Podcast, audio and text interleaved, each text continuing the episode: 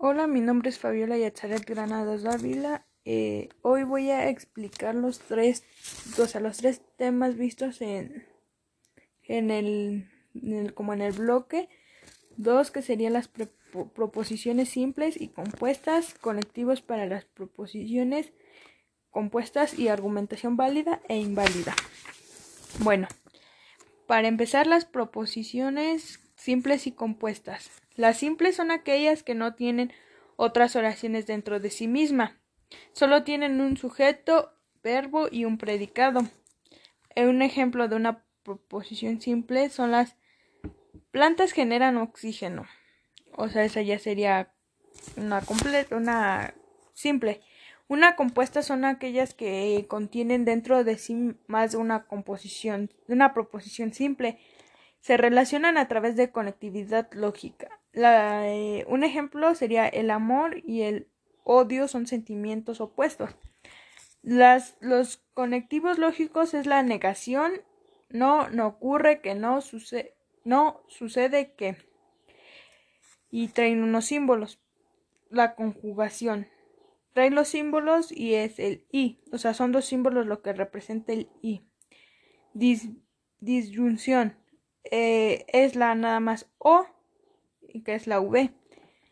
Este, la V como que es el símbolo condicional.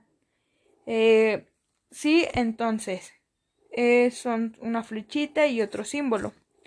La bicondicional son tres rayitas y una flecha con dos, con dos flechitas al lado. Sí y solo sí. Aquí en el ejemplo de el amor y el odio son sentimientos opuestos el, la, con, la conectividad lógica, el símbolo, sería el, I, que el símbolo sería como un, una V al revés y un puntito. Bueno, ahora las, los conectivos para las proposiciones, preposiciones compuestas, bien su nombre lo dice, son para las proposiciones compuestas que son los que permiten relacionar proposiciones compuestas y son aquellas que tienen más de un enunciado unido por un conector, que los conectores son los que les decía hace rato. Eh, y aquí el objetivo de esto es, son los el conocer y el entender los conectivos lógicos, aplicar las propiedades y resultados de los conectivos lógicos para resolver los problemas, que sería como la conexión que habría entre uno y entre una y otra oración lo que va a hacer que las una y algo lógico. Aquí un ejemplo sería en una bueno, en una compuesta y así sería si Pedro es inteligente, entonces se graduará con mérito, que sería aquí la, este los conectivos sería el sí y entonces. Ahora Ahora bien, la validez de un argumento. La validez es una propiedad que tienen los argumentos cuando las premisas implican la conclusión. Si la conclusión es una consecuencia lógica de las premisas, se dice que el argumento es deductivamente válido. algunos consideran que están, estas dos nociones son idénticas. Que sería por un ejemplo sería o sea, de una, de una validez de un argumento. Ana tiene el pelo rubio. Ana no sabe conducir. Entonces las chicas con pelo rubio no saben conducir. Aquí el argumento no es válido, porque no importa el color de pelo que tenga la persona para saber conducir o no.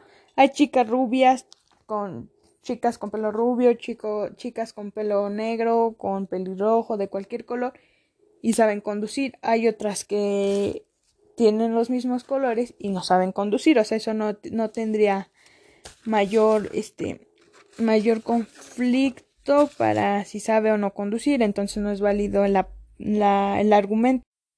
Para esto, la validez de un argumento depende de la relación entre la conclusión y las premisas. Que el argumento está válido o no garantiza que la conclusión del argumento esté cierta. Aquí un ejemplo de un argumento que el argumento es válido, pero la conclusión puede que no sea cierta es un ejemplo. En esta biblioteca y libros de matemáticas. Este libro es de esta biblioteca. Este libro es de matemáticas. No necesariamente puede ser cierta porque no, no o sea, no, no hay libros, o sea, sí, sí puede haber libros, pero no necesariamente de matemáticas. O puede ser que sea falsa ya que puede haber libros y pueden ser de matemáticas. O sea, ahí hay una, puede ser como una confusión de si, si es cierta o no.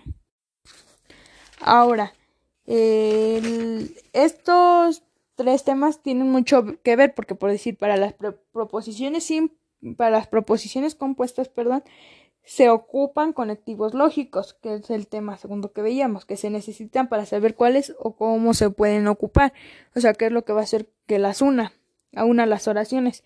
Y para estos dos, de proposiciones simples y compuestas, se necesita la validez de un argumento para ver si está correcto o no, que es lo que ayudaría a saber si es verdad o no es verdad lo que se dice en la oración. Eso sería todo, gracias.